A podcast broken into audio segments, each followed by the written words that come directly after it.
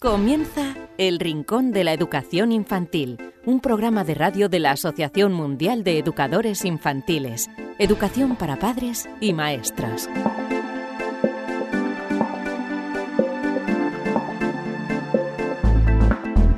Hola a todos queridísimos amigos y seguidores del Rincón de la Educación Infantil, bienvenidos a este programa número 72. Como siempre os decimos, la verdadera protagonista es la educación infantil.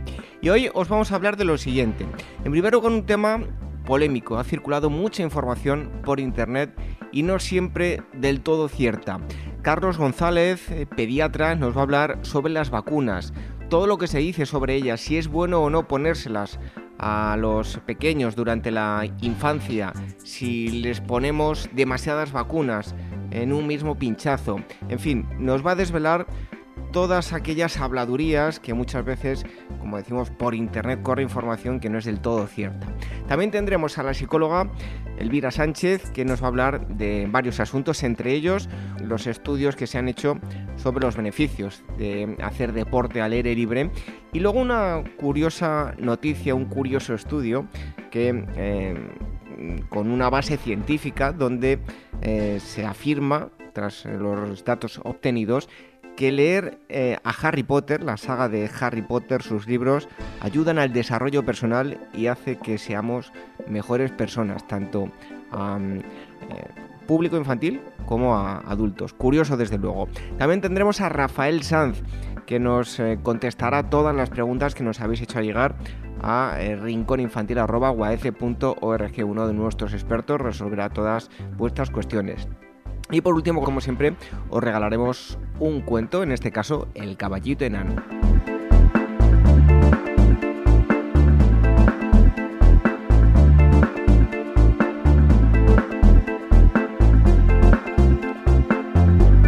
Queréis poneros en contacto con nosotros, muy fácil, ya hemos eh, dicho la dirección de correo electrónico rincóninfantil.org. Esa es una de las formas, también podéis hacerlo a través del formulario que tenemos en la página web, en uaf.org, en el apartado programa de radio. Si queréis contactar, tenéis ahí un formulario con el que os podéis eh, conectar con, nosotros, enviarnos preguntas, comentarios, lo que vosotros eh, queráis. Y también en esa página tenéis un listado de todos los programas que podéis ir descargando a través de nuestras plataformas de iVoox y de iTunes, también en el canal de la Asociación Mundial de Educadores Infantiles de YouTube. Y otra de las formas para escucharnos es a través de Radio Sapiens. Os recomendamos que visitéis radiosapiens.es, donde se emite el rincón de la educación infantil. Y dicho esto, os emplazamos a que os quedéis aquí con nosotros para que disfrutéis en este programa número 72 del Rincón de la Educación Infantil. Recibid los saludos de este humilde servidor que os habla, David Benito, y comenzamos con este programa 72. Red de docentes comprometidos con la paz. La educación sin valores solo convierte al hombre en un demonio más inteligente. Por ello, AMEIUAF ha puesto en marcha este proyecto un docente comprometido con la paz es un profesional de la educación infantil o primaria que sabe y cree que la docencia es la tarea que más puede transformar la sociedad y que quiere conseguir un mundo mejor, más justo, más equitativo, más amable y en consecuencia más feliz. Apúntate y forma parte de la red de docentes comprometidos con la paz. Es gratis y solo tiene ventajas. Visita la siguiente web uaece.org barra docentes comprometidos. Como dijo Nelson Mandela, la educación es el arma más poderosa que puedes usar para cambiar el mundo. Red de docentes comprometidos con la paz. El Rincón de la Educación Infantil, la radio de la Asociación Mundial de Educadores Infantiles.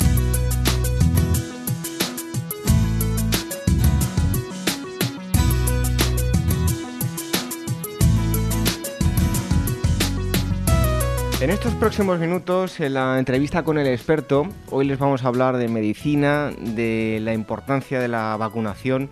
Se dicen muchas cosas en torno a las vacunas y hoy queremos despejar muchas de, esas dudas, algunas podríamos decir eh, prácticamente leyendas urbanas que se comentan mucho y que hacen que algunos padres no quieran vacunar a, sus hijos pequeños. Y para ello contamos con em, un médico pediatra. Él es Carlos González, además autor de varios libros, entre ellos En defensa de las vacunas, Mi niño no me come, Bésame mucho. Carlos, muchísimas gracias por estar aquí con nosotros en el Rincón de la Educación Infantil. Hola, un placer. Bueno, eh, decía yo que algunas de ellas incluso se han convertido ya en, leyendas urbanas. Lo primero de todo, y ahora entraremos en, el tema. Eh, ¿Es importante y hay que vacunar a los recién nacidos? Es, importante, bueno, a ver, recién nacidos, recién nacidos, eh, en medicina significa que tienen menos de una semana y a esa edad solo se les vacuna de la hepatitis en algunos en algunos calendarios. Bueno, me refiero en el, en el amplio se ponen las vacunas un poquito más adelante. Eso es, durante la infancia, vamos. Exacto, es importante seguir el calendario de vacunaciones de cada país lo más exactamente que se pueda. Em, ¿De dónde viene esa creencia de que las vacunas pueden hacer mal a, a los pequeños? Mm, pues básicamente parecen venir de unos cuantos médicos desinformados que se han dedicado a difundir mentiras sobre las vacunas. No me lo explico de otro modo. Y por así, por poner un ejemplo, ¿no? ¿Cuál es la mayor reacción que le puede, o, lo, más perjudicial, si se puede decir eh, de esa forma, que le puede pasar a un niño al ponerle la vacuna? A ver, claro, es que si decimos lo más perjudicial, eh, a ver, ¿qué es lo más perjudicial que te puede pasar si vas en coche? Pues, pues te puedes matar. Y, y cada fin de semana se matan en coche 10 o 15 personas. Eh, me parece que han muerto un par de personas por las vacunas en los últimos 30 años o así, pero bueno. En todo caso, el porcentaje es... Así que más que lo más perjudicial, digamos, lo más habitual, ¿qué, le puede, qué efectos secundarios tienen las vacunas? Bueno, pues eh, a veces producen un poco de dolor, un poco, un poco de fiebre, un poco de inflamación local, y habitualmente muy poca cosa más. Y para ver una lista más detallada, incluyendo los, los efectos secundarios raros, pues mm, en Internet es muy fácil encontrar las fichas técnicas de las vacunas, es decir, el, el documento con toda la información eh, que, está colgado tanto por el Ministerio de Sanidad como por la Unión Europea en Internet y, y se puede ver con, con grandísimo detalle todo lo que puede ocurrir. Eh, Carlos, por el momento actual que vivimos, bueno, se producen movimientos eh, migratorios de unos eh, lado del planeta a otros. es importante, en este caso también las vacunas, porque bueno, hay algunas enfermedades que parecía que estaban ahí ya completamente erradicadas, los virus ahora se están intensificando con, esos movimientos migratorios. ¿Es por eso más importante la vacunación? sí, hace unos pocos años, por ejemplo, tuvimos una clara demostración de todo eso cuando el sarampión, que estaba prácticamente erradicado en, toda América, tanto del norte como del sur, hubo algunos brotes en, en Sudamérica por niños europeos no vacunados que les llevamos el sarampión. Y claro, ya es para empezarse a enfadar, porque el sarampión se lo llevamos por vez primera en el siglo XV los europeos a los, a los americanos y que se los volvamos a llegar otra vez en el siglo XXI, al final se van a estar de nosotros. Bueno, hay mucha gente que, y, por internet también hay informaciones, ¿no? Que dicen que la difteria, la tosferina, eh, polio, que ya han desaparecido y por eso ya no hace falta vacunar a, a, los pequeños. ¿Es eso cierto? No, en absoluto. Mm, vamos a ver, es que hay que ser muy inocente, de verdad, para creer que si no hiciera vacunar, el gobierno vacunaría. A ver, si, si han llegado a cerrar plantas de hospitales y a, dejar a los médicos sin paga extra de, Navidad porque no había presupuesto suficiente, si el gobierno se pudiera ahorrar una vacuna, se la ahorraba segurísimo. Lo que pasa es que saben perfectamente que no hay más remedio porque esas enfermedades no han desaparecido ni mucho menos y solamente están controladas gracias a que la mayoría de los niños están vacunados. Eh, Carlos, el, eh, calendario de, vacunas, em, hay una, serie de vacunas que son las que indican que, hay que poner. ¿En qué se basan mm. para hacer ese calendario? Porque hay muchos más virus, ¿no? ¿En qué se basan en, las vacunas que, hay que poner a los, a los pequeños? Bueno, en, cada país, pues los expertos mm, que asesoran a los ministerios de sanidad respectivos, pues mm, deciden qué vacunas son las necesarias en ese país lo que depende pues, de la situación epidemiológica. Por ejemplo, en el calendario de vacunaciones del Japón hay una vacuna contra la encefalitis japonesa, que es una enfermedad que, como su propio nombre indica, pues solo tienen ellos, y aquí no ponemos esta vacuna en ningún país de Europa. Ellos sí que la ponen a todos los niños. Entonces, en cada país se ve qué vacunas es necesario poner y se decide cuál es la edad más apropiada según sus circunstancias. Bueno, hay una serie de afirmaciones que ahora se las vamos a ir eh, diciendo para que nos la comente y como decía yo que algunas se han convertido ya casi casi en leyendas urbanas. Se afirma que las vacunaciones son una maniobra de las multinacionales para ganar dinero. ¿Qué les podemos decir a la gente que dice esto?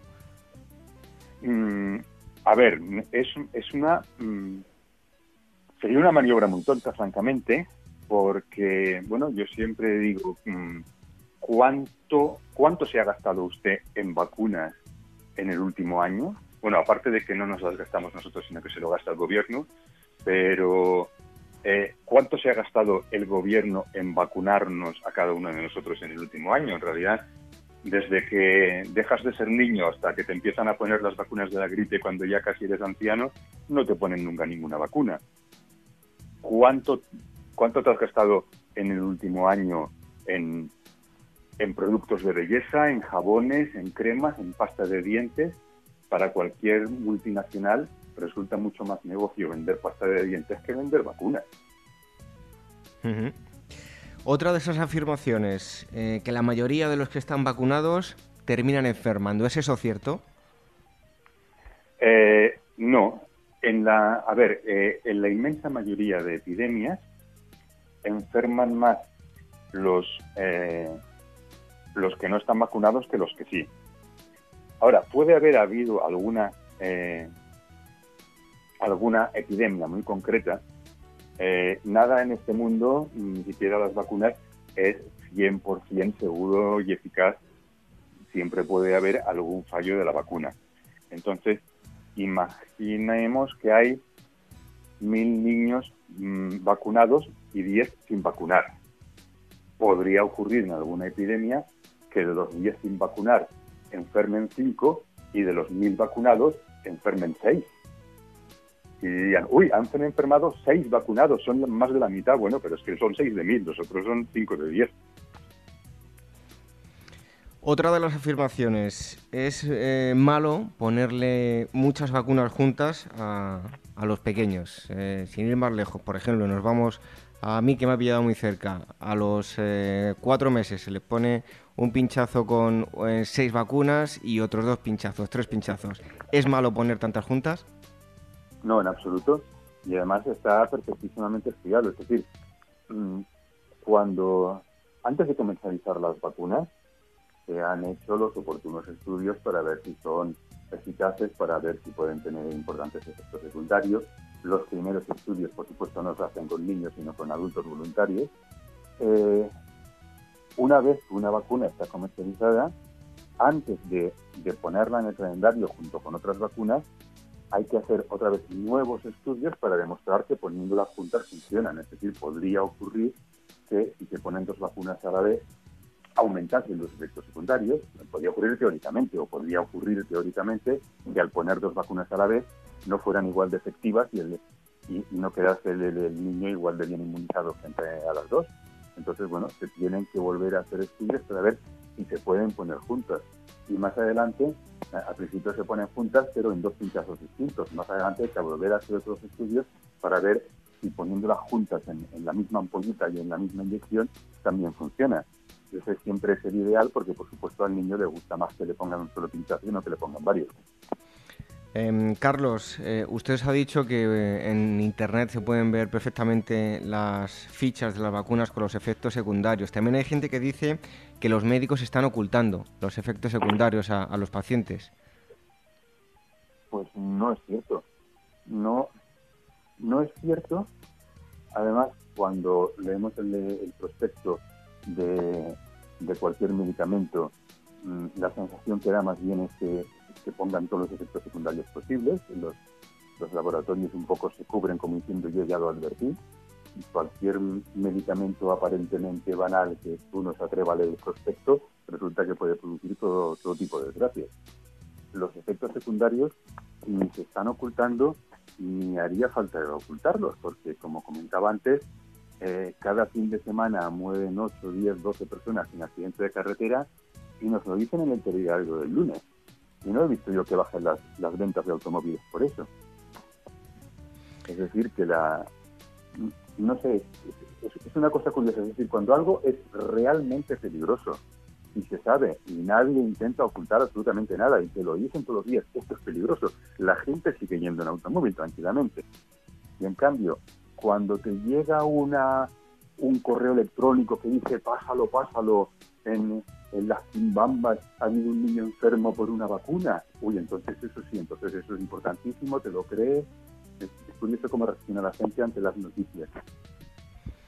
Eh, Carlos, no sé si ha tenido la oportunidad de, conocer eh, pues un, alguno de sus padres que no quiso vacunar a los hijos y luego lo han tenido que lamentar. No sé si conoce casos de cerca. Mm, directamente no, no he conocido, afortunadamente, incluso entre los que no vacunan, es raro que haya problemas, pero bueno, sabemos que ha habido en España muchos casos de sarampión, alguno mortal. Hace un par de años hubo un caso mortal de, de Hay muchos casos de tosferina. Y, bueno, y a medida que aumente el número de niños eh, sin vacunar, pues desgraciadamente aumentará los problemas. Hubo un año, hace un tiempo, en que tuvimos solo en España más casos de sarampión que en toda Latinoamérica juntos. Bueno, pues ya para concluir, ¿cómo eh, calificaría el tema de la vacunación? Eh, ¿Simplemente importante, muy importante o importantísimo en los más pequeños? Yo creo que importantísimo. Es que es, una de las pocas cosas realmente útiles que hacemos los médicos. Es decir, la, la gente con toda la fe del mundo lleva al niño, al médico todos los meses, a veces más todavía, para que lo pesemos, para que lo miremos.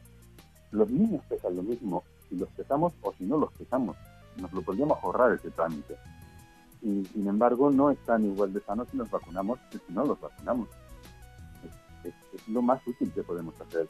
Y, a quienes no les gusten las, las los multinacionales farmacéuticas, hay muchas mejores cosas contra las que luchar. Es decir, todos los médicos estamos de acuerdo, por ejemplo, en que, en que hay cientos de medicamentos inútiles en las farmacias, cientos de, de jarabitos para la tos y, reforzantes y productos para abrir el apetito. Y, me asombra que no existan asociaciones y campañas contra esos productos. No, no, solo hay en contra de los que sí que son útiles, da la casualidad. Eh, por último, Carlos, hay unas vacunas también, entre ellas muy importantes, como es la meningitis, que cuesta mucho eh, acceder a ellas, eh, no está dentro del calendario, no las cubre el, Estado. Algunos médicos sí que recomiendan ponerlas. ¿Qué nos puede decir usted al respecto? Bueno, yo soy partidario de seguir escrupulosamente el calendario oficial que recomienda el Ministerio y está. Es lo que se hace en todas partes del mundo. De hecho, esa, esa vacuna a la que alude eh, mucha gente ha ido a comprarla a Francia, porque en las farmacias españolas estaba agotada. ¿Y por qué en Francia no estaba agotada? Pues porque allí no la compra nadie, porque tampoco está en el calendario y en los países normales, si una vacuna no está en el calendario, no se pone. Eso es solo propio de nosotros que nos vamos de un extremo al otro. Algunos no ponen ninguna vacuna y otros ponen de más. Bueno, pues eh, espero que haya quedado claro todo el tema de la vacunación. Hay, se dice muchas cosas por, por internet, muchas en ocasiones sin, sin fundamento, y hoy nos lo está contando eh, Carlos González, que es médico pediatra, es autor de varios libros, entre ellos Pésame mucho o otro que se llama En defensa de las vacunas. Carlos, muchísimas gracias por haber estado aquí con nosotros en el Rincón de la Educación Infantil. Un fuerte abrazo. Pues nada, un placer.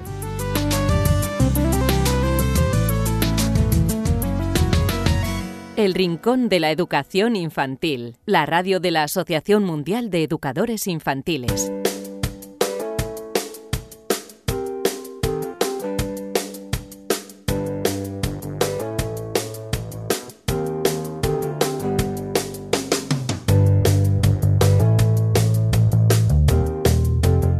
Continuamos en el rincón de la educación infantil y es el momento de hablar de estudios, como siempre lo hacemos con la psicóloga eh, Elvira Sánchez. Bienvenida un día más al rincón de la educación infantil, Elvira. Pues un placer, como todas las semanas. ¿Qué nos acercas hoy? Mira, hoy te voy a hablar de varios estudios relacionados con hacer deporte al aire libre. Bueno, todos intuimos que eso es bueno, pero los estudios e investigaciones son necesarios realmente para poder demostrar estos beneficios.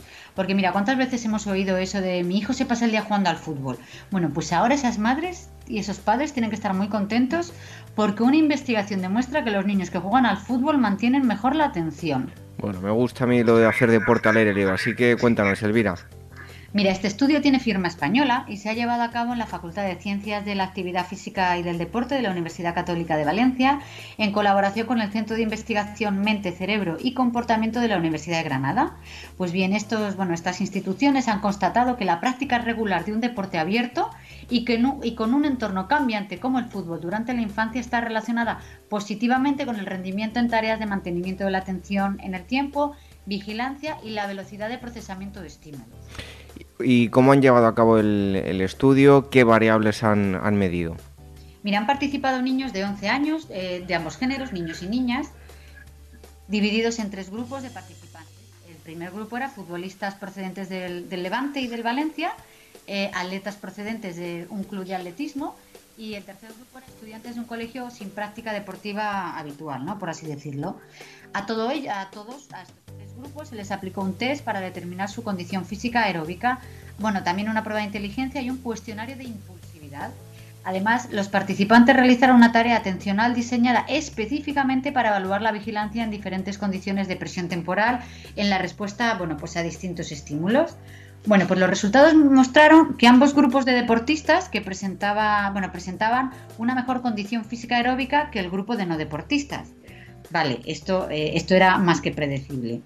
Pero en el caso de los deportistas procedentes de un deporte con un entorno eh, cerrado y estable, como los atletas, eh, los mayores niveles de condición física no estuvieron asociados a un mejor rendimiento en vigilancia al compararse con el grupo de no deportistas. Es decir, te explico. Estos datos parecen demostrar que la práctica de cualquier actividad física regular, aunque puede incidir positivamente sobre la condición física de los participantes, no siempre parece tener beneficios sobre el desarrollo cognitivo.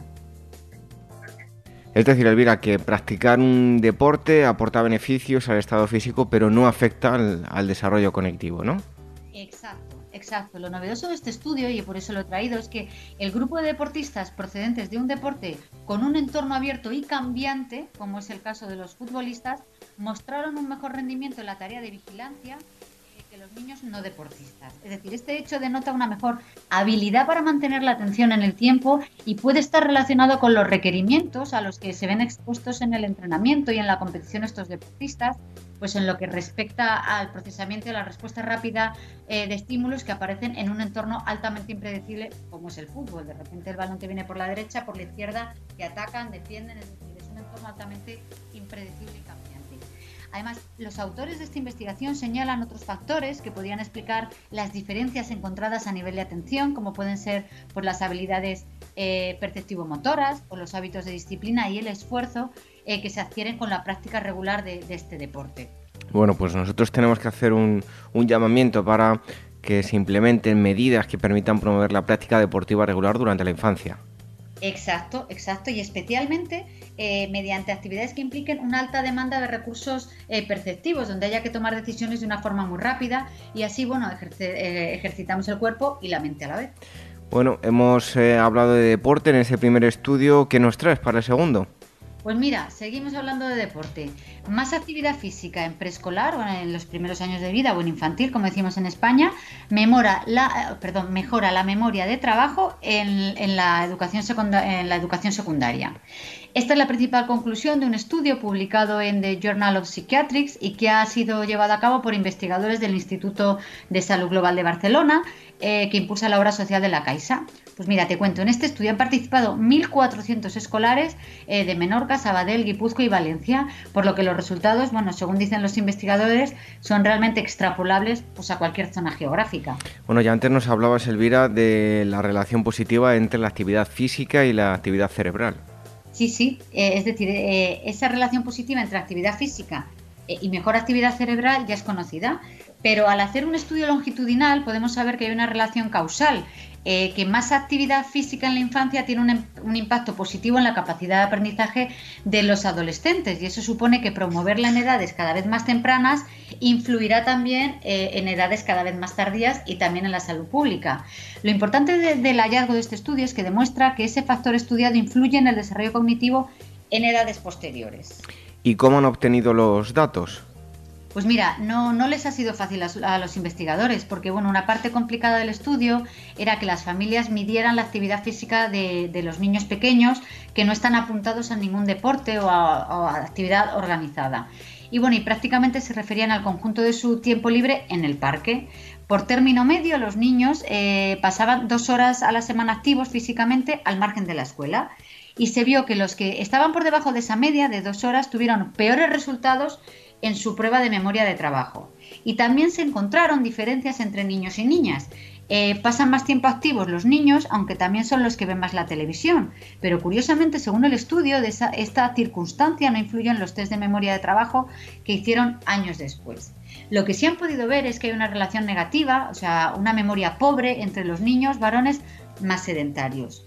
Eh, bueno, realmente los expertos no saben cómo explicar esta diferencia entre chicos y chicas, niños y niñas, ellos dicen que puede que las actividades sedentarias de los niños sean más homogéneas y las de las niñas sean más diversas o que haya eh, actividades sedentarias que jueguen a favor de la memoria de trabajo. Bueno, realmente no lo saben, pero te he traído este estudio porque realmente lo que sí saben, lo que sí es seguro es que a mayor actividad física extraescolar en los primeros años de vida, eh, mayor impacto positivo en el rendimiento eh, intelectual más tarde, es decir, de los adolescentes. Bueno, y para despedir hoy, ¿qué nos eh, traes? Eh, ¿Algún otro estudio, Elvira? Bueno, mm, más que un estudio es una curiosidad. ¿A ti te gustan los libros de Harry Potter? Bueno, no es que me gusten, es que me encantan y yo el otro día hablabas de frikis tecnológicos, yo me considero un friki de, Harry Potter. Pues mira, estás de enhorabuena. Hay un estudio científico que revela que los seguidores de Harry Potter son mejores personas. Sí, mejores personas. Yo cuando lo leí me quedé también un poco sorprendida. Mira, te explico, un reciente estudio científico de la Universidad de la, perdona, de la Asociación Americana de Psicología, o sea, ahí es nada, asegura que leer libros de Harry Potter ayuda al desarrollo personal. Eh, ah, bueno, se ha demostrado que empatizar con la historia del joven mago propicia la apertura de mente y los niños son menos propensos a tener prejuicios contra las minorías. Y además, bueno, este estudio, que como te, decía, es de la Asociación Americana de Psicología, que es una institución bastante fuerte, eh, para realizar este, estudio tuvieron en cuenta pues tres rangos de edades diferentes, niños de quinto de, de hasta quinto de primaria, niños eh, de, bueno, niños, eh, estudiantes en edad adolescente, de instituto, high school, como dicen allí, y jóvenes estudiantes de la universidad. Bueno, pues en todas las ocasiones, aquellos que debatieron y entendieron el profundo significado de los temas y valores que transmiten las novelas de Harry Potter mostraban una alta predisposición a ser más sensibles a la difícil, a la difícil situación eh, de los niños o bueno de los grupos marginados o de los grupos minoritarios. Bueno, pues eh, recomendamos, eso sí, leer la saga a todos los niños y, y, los padres también que, que, nos están oyendo, ¿no? Pues sí, tanto para niños como para padres. Disfrutamos igual. Pues ahí queda esa recomendación y ahora para el verano, pues qué mejor, oye, que ponerse con los libros de Harry Potter. Eh, la psicóloga Elvira Sánchez nos ha acercado estos estudios y esta última curiosidad de, de Harry Potter. Elvira, muchas gracias y hasta el próximo día. Pues será un placer, hasta la semana que viene.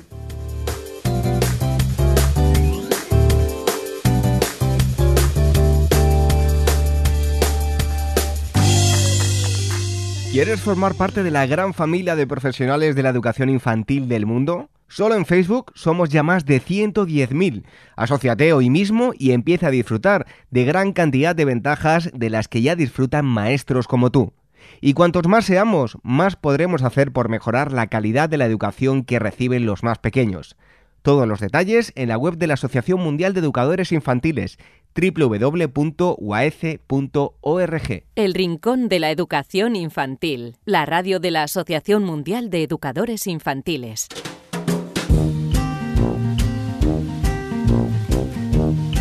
Preguntas y respuestas, respuestas y preguntas. Llega este momento en el Rincón de la Educación Infantil donde damos eh, cabida a todas las eh, preguntas que nos enviáis a rincóninfantil.org y nuestros expertos las contestan. Hoy tenemos con nosotros a Rafael Sanz. Bienvenido un día más, Rafael. Hola, ¿qué hay, David? Pues nada, a ver si podemos ayudar a ayudar a reflexionar más que otra cosa, no a dar soluciones, porque el, dar motivos de reflexión ya es suficiente ayuda. Nos vamos a Bilbao en primer lugar con eh, Olaya que nos escribe y nos dice lo siguiente. Es muy escuota. ¿A partir de qué edad debemos establecer los límites con los niños? Es decir, es decir, regañarlos. ¿Cuándo empiezan a diferenciar entre lo que está bien y lo que está mal? Bueno, vamos a ver, Olaya, hay que puntualizar un poco el asunto de los límites y el regañado. Eh, mm, a ver, desde el principio, desde el principio hay cosas a las que tenemos que decir que no. Los niños al principio no, ellos no conocen eh, hasta dónde pueden llegar y, y, eso se lo tenemos de alguna manera hacérselo ver nosotros. Y Mm, la verdad es que es, un tema sensible el asunto de los castigos. Teníamos que ponernos de acuerdo primero en definir qué es castigo, qué es pues que no solo es regañar, el, decir que no a un niño algo es un castigo y no se ve como una eh, cosa monstruosa. Eh, o sea, técnicamente la definición de castigo es retirar una consecuencia mm, agradable después de una acción del niño o presentar una consecuencia desagradable que no le agrada mm, tras una conducta. Eso sería más o menos la definición eh, técnica de castigo. Por tanto, el, uno algo que, quiere es, digamos, un, castigo. Se puede llamar de lo como queramos, de poner límites, regañar, pero en principio el término, el término técnico es, es castigo. Hay padres, yo me he encontrado con muchos padres que temen decirles que no a sus hijos, o temen poner algunos eh, límites y me dicen, es que no me va a querer, es que no, pues es todo lo contrario, te quieren más. y además a esos padres yo les digo, cuando tu hijo quiere por la calle cruzar eh, una calle llena de coches, tú le coges firmemente de la mano y no le dejas cruzar. Llora, patalee o haga lo que quiera. No le dejas. Y te odia por eso. Te, no te quiere. Pues no es así. Y tú te sientes segura al cogerle de la mano y decir, no te voy a soltar porque por esa calle pasan coches y tú no puedes cruzar por, por ahí. Pues eso en muchas otras situaciones con la misma firmeza se puede decir si es que eh, segura del objetivo que pretende ese decir eh, no. Y en eso es en lo que hay que ponerse de acuerdo. Tanto la, fundamentalmente la pareja, ¿eh? el padre y la madre, tienen que tener muy claro a qué tienen que decir no, qué límites tienen que poner, qué conductas deben eh, premiar, premiar no es con un caramelo ni con un juguete, o sea, premiar puede ser una sonrisa, además es preferible los, las recompensas sociales mucho mejor que las eh, que las materiales. Tienen más efectos, son más baratas y están siempre disponibles. ¿eh? El reconocimiento social que mayor es, que bien lo haces, que una sonrisa, un beso, un abrazo, todas esas cosas refuerzan mucho más las conductas deseables que cualquier otro tipo de, de recompensas. Entonces, así, con recompensas y castigos, pero que, que temo decir estos términos porque se interpretan, ya digo, un poco raramente, porque no se compara el matiz técnico que, que tienen. Pues vamos modelando la, la conducta deseada. ¿Qué es lo que está bien y lo que está mal? Que incluso lo comentas en tu pregunta. Pues aquí no hay una validez universal. Lo que está bien para unas culturas, pues no está bien para otras, o para unas ideologías. Es, es muy complicado. Lo que pasa es que se tienen que poner los, los padres de acuerdo para que haya cierta coherencia y al niño no le estemos mareando y le, creemos un conflicto que él no tiene capacidad de, de solucionar.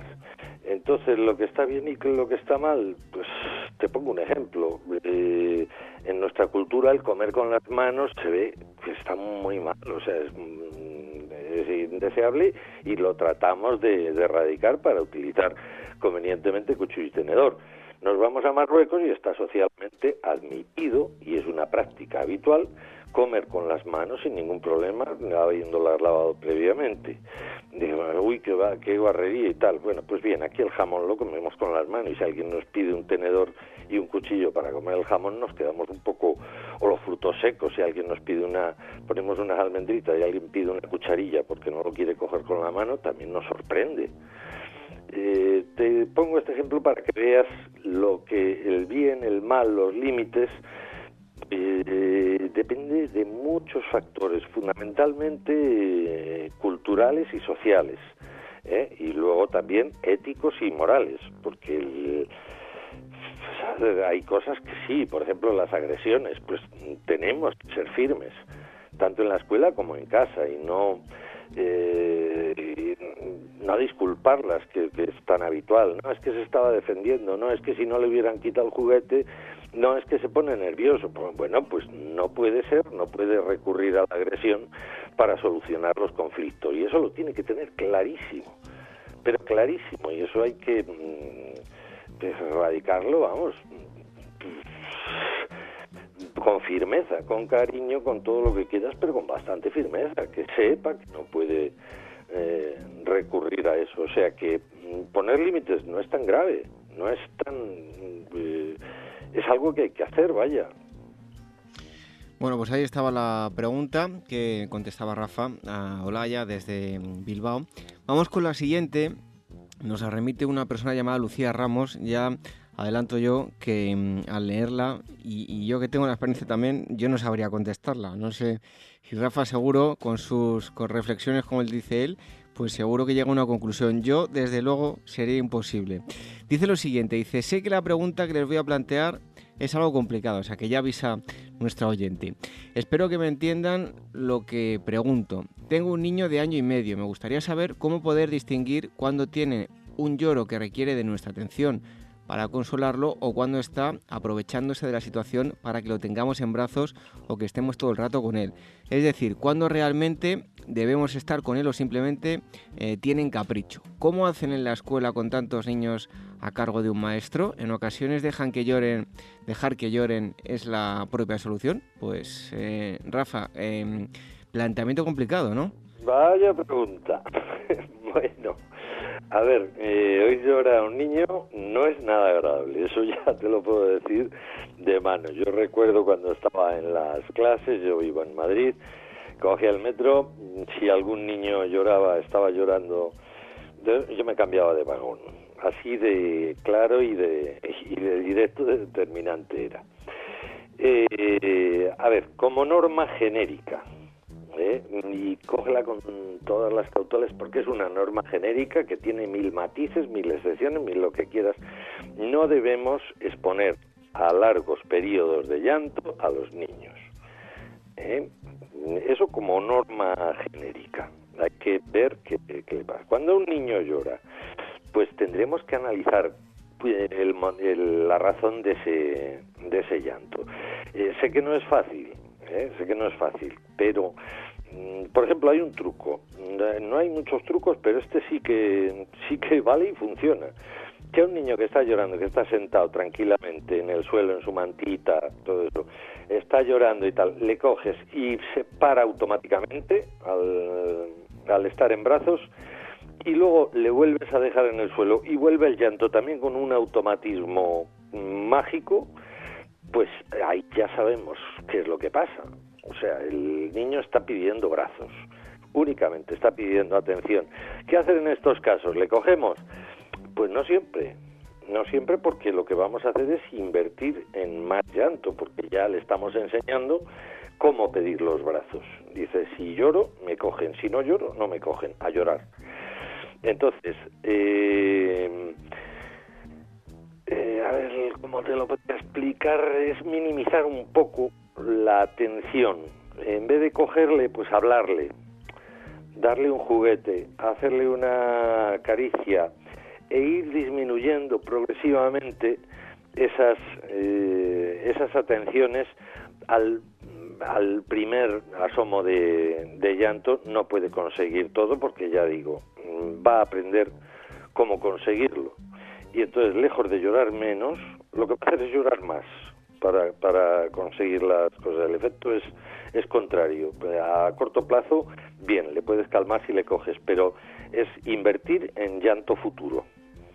Entonces, mm, minimiza un poquito la, la, atención para ver si le calmas y luego también no pasa nada, porque cuando estás segura que lo único que requiere es tu atención constante, no pasa nada, porque yo en un ratito vuelvo a lo del principio, exponer a largos periodos de llanto, no, algo hay que hacer. Y luego analizar, y luego analizar, pues mm, ver si puede llorar porque está, porque tiene el pañal sucio, ver si puede tener hambre, si puede tener sed, si puede tener algún dolor, mm, ver a ver por si se retuerce, si le puede doler la barriga, si le pueden doler eh, los oídos. Eh, sé que no es responder con una cosa concreta, pero es que no hay una, por lo menos yo no la tengo, algo concreto para, para responder, pero sí hacer un esfuerzo por, mm, por saber la causa del, del llanto. En las escuelas se hace, en las escuelas se hace. Muchas veces son, eh, pues eso, demandas de atención. Es muy, es muy frecuente porque vienen acostumbrados de casa una, una atención mucho más personalizada, mucho más individualizada y allí pues tienen que a ciertas cosas.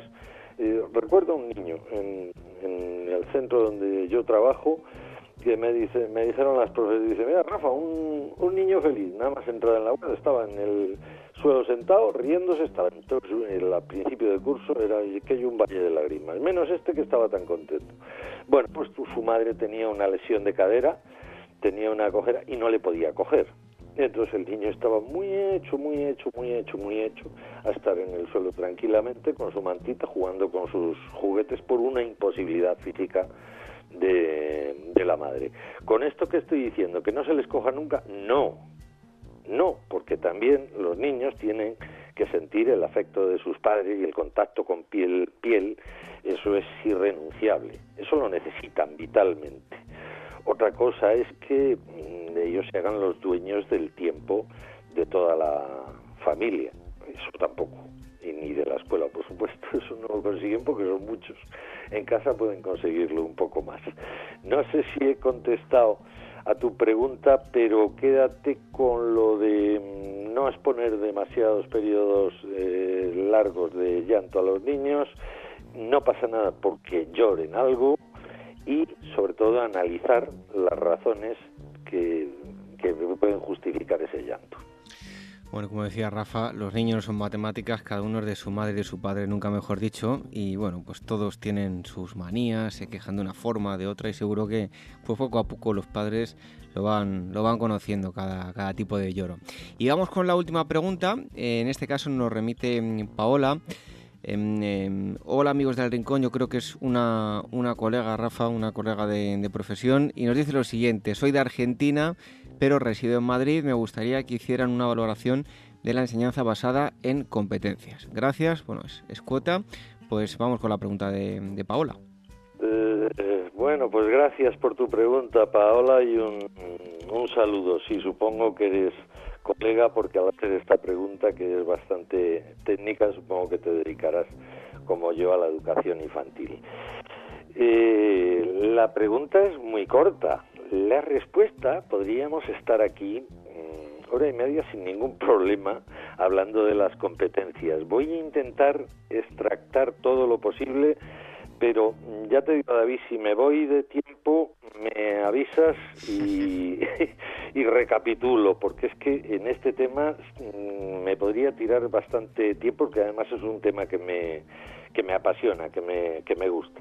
Bueno, para los que no estén muy duchos en la docencia, con el término competencia vamos a enmarcarlo y luego ya nos metemos en materia. Sería la competencia, la habilidad, la capacidad de, solucionar con todos nuestros conocimientos, habilidades, técnicas que hemos aprendido, valores, emociones, para solucionar un reto que nos presenta la vida cotidiana. Es así de, de sencillo. Mm, cualquier problema para desenvolvernos en la, en la vida. Ser competentes significa eso, saber afrontar los retos que la vida nos plantea en la vida cotidiana. Somos más competentes si los, si los resolvemos bien, somos menos competentes si no sabemos resolverlos o los resolvemos mal.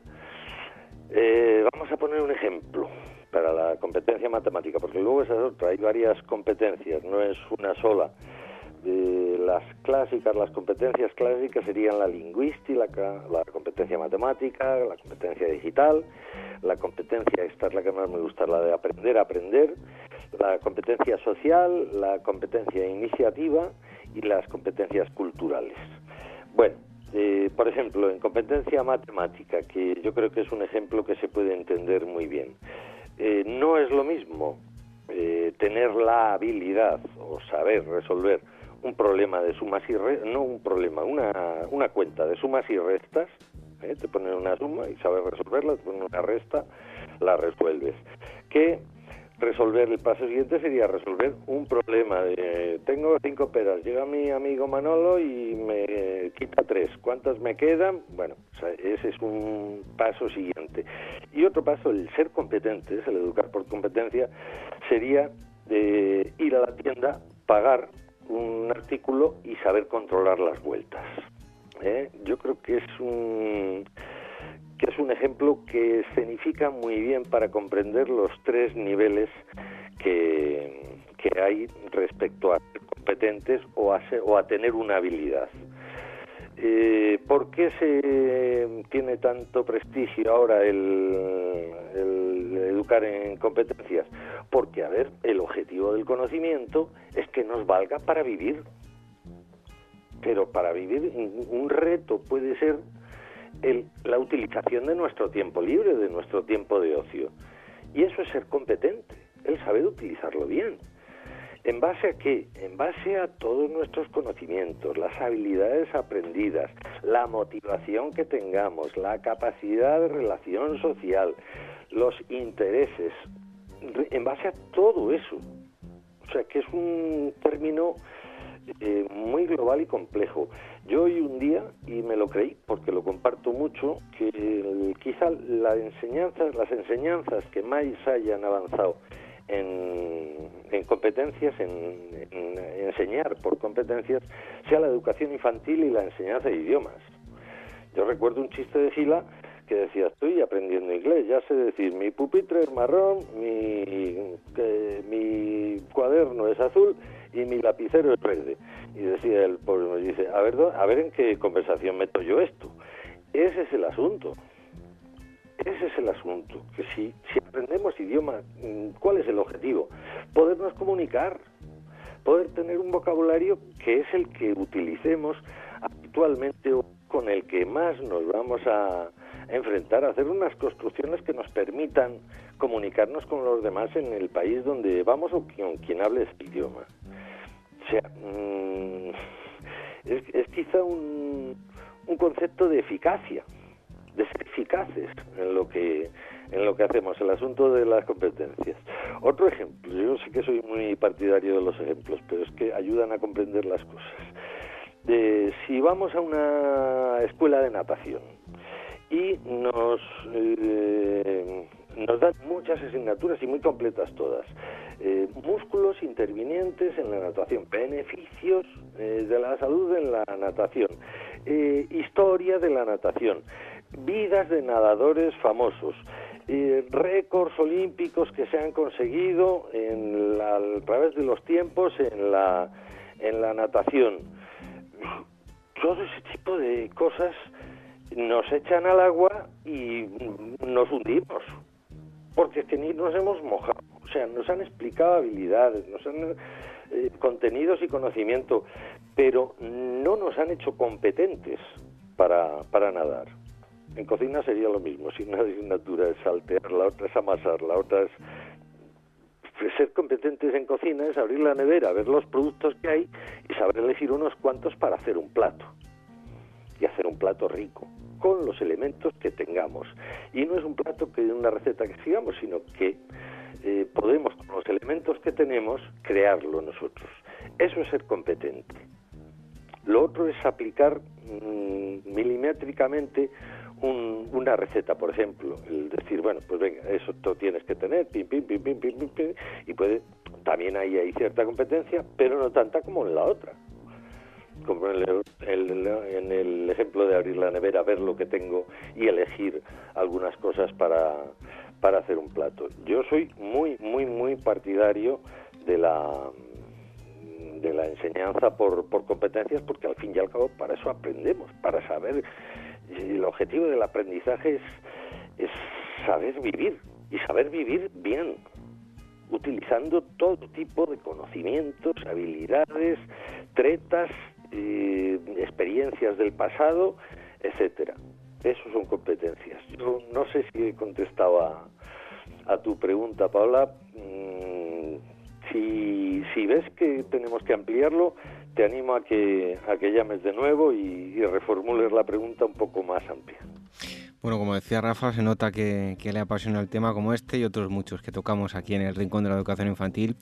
Eh, Rafael Sanz, muchísimas gracias. También muchísimas gracias a Olaya, a Lucía y a Paola con esta última pregunta por eh, escribirnos a rincóninfantil.org.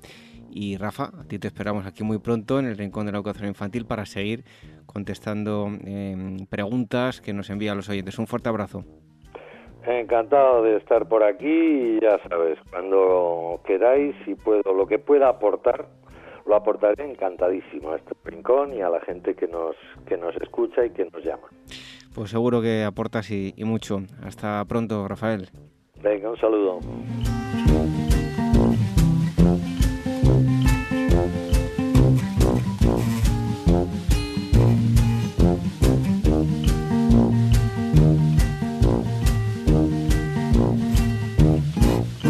Red de docentes comprometidos con la paz. La educación sin valores solo convierte al hombre en un demonio más inteligente. Por ello, AMEIUAF ha puesto en marcha este proyecto. Un docente comprometido con la paz es un profesional de la educación infantil o primaria que sabe y cree que la docencia es la tarea que más puede transformar la sociedad y que quiere conseguir un mundo mejor, más justo, más equitativo, más amable y en consecuencia más feliz. Apúntate y forma parte de la red de docentes comprometidos con la paz. Es gratis y solo tiene ventajas. Visita la siguiente web uaece.org barra docentes comprometidos. Como dijo Nelson Mandela, la educación es el arma más poderosa que puedes usar para cambiar el mundo. Red de docentes comprometidos con la paz. El Rincón de la Educación Infantil, la radio de la Asociación Mundial de Educadores Infantiles.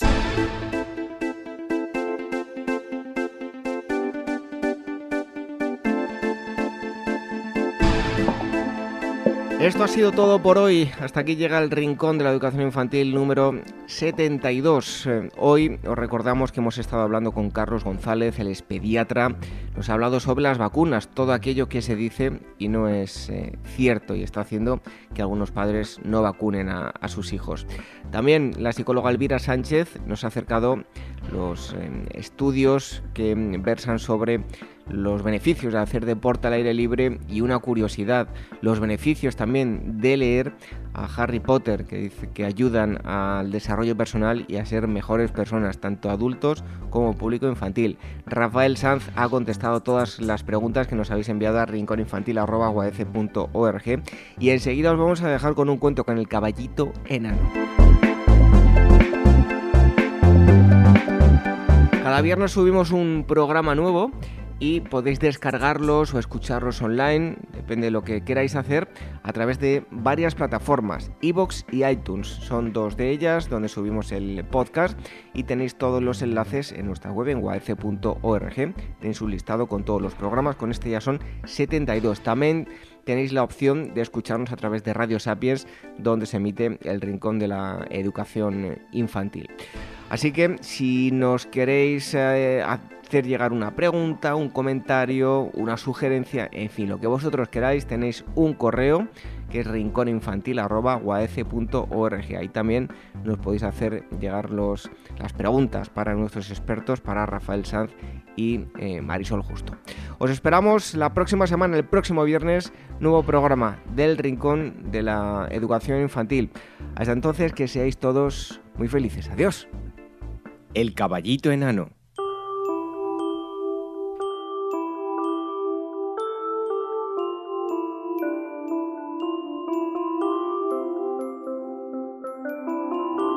Hace mucho tiempo, en un rincón de la finca Arboleda y a la sombra de las cañas bravas, nació un caballito negro como el azabache y tan pequeño que parecía un caballito de juguete. Los pájaros que vivían por allí cerca enseguida se alborotaron con la noticia. Todos vinieron volando para contemplarlo de cerca. ¡Pero qué cosa más mona! ¡Es preciosa esta criatura! trinó el sinsonte. Mi niño se llama Pirulí, afirmó la madre. La infancia del caballito fue muy feliz. Pasaba el tiempo trotando con sus compañeros y aprendiendo a hablar con una cotorra medio atolondrada que le repetía de mañana a la noche. Mamá, papá, papá, mamá, papá, mamá y nene. Bebiendo en el arroyuelo, mirando salir el sol, galopando a su gusto por la sabana cubierta de clavelillas o echado bajo los viejos algarrobos, pasaba el tiempo el caballito. Pasaron tres años. Todos los demás potrillos habían crecido y eran caballos grandes, pero Pirulino, Pirulí seguía del mismo tamaño a pesar de lo bien que marchaba, de saber pararse en dos patas y hasta haber aprendido a saludar, doblando una rodilla o inclinando la cabeza. Sin embargo, algo muy malo le sucedió una vez. Resulta que Pirulí se acercó al corral donde estaban dos hombres y oyó que uno de ellos decía señalándolo. Este caballo tan chiquitito no puede cargar serones, ni tirar del carretón, ni llevar un jinete. No sirve para nada. El caballito se apartó de allí muy triste, Caminaba lentamente y se alejó del corral, dirigiéndose a la laguna, donde se contempló largo rato, afligido. No valgo para nada, se dijo. Soy un caballo de trapo, una visión, y lloró largamente. Y en esto apareció su mamá, que le dijo asustada. ¿Por qué lloras, Pirulí? ¿Qué te ha pasado, mi corazón? Ese hombre dijo que yo... que yo no sirvo para nada, porque... porque soy muy chiquitito. Su mamá, compadecida al ver la pena de su querido hijito, le dijo de manera muy dulce. Si eres distinto a los demás caballos, eso no significa que valgas menos. Además, cargar serones no es lo único que puede hacerse en la vida. Secándose las lágrimas con la cola, Pirulí aseguró con desconsuelo. Pero, mami, es que se burlan de mí, no me gusta que se burlen. Pues márchate, el mundo es ancho para los valientes. Solo los cobardes lloran creciendo en su mala suerte. ¿De veras, mami? ¿De veras? dijo el caballito. Pues yo voy a ser valiente. Me iré bien lejos de aquí. Al amanecer, cuando el gallo cantó, el caballito y su mamá salían sigilosos. Cuidado, que nos pueden descubrir. Hay que apurarse que está amaneciendo. Mira qué colores tiene el cielo, exclamó la madre. Después de abrazar muy fuertemente a su hijito, la mamá colocó sobre el lomo unas alforjitas llenas de pan tostado, de azúcar, de cogollitos de caña y maíz. Adiós, mamita. Adiós, Pirulí. Que te vaya bien. Cada día pensaré en ti. Pasó un año. Pasaron dos. Casi nadie se acordaba del caballito enano solamente su mamá no lo olvidaba. En Arboleda llegó la primavera, luego llegó el verano, y le siguió el otoño con su mal tiempo, y al entrar el invierno, llegó el circo.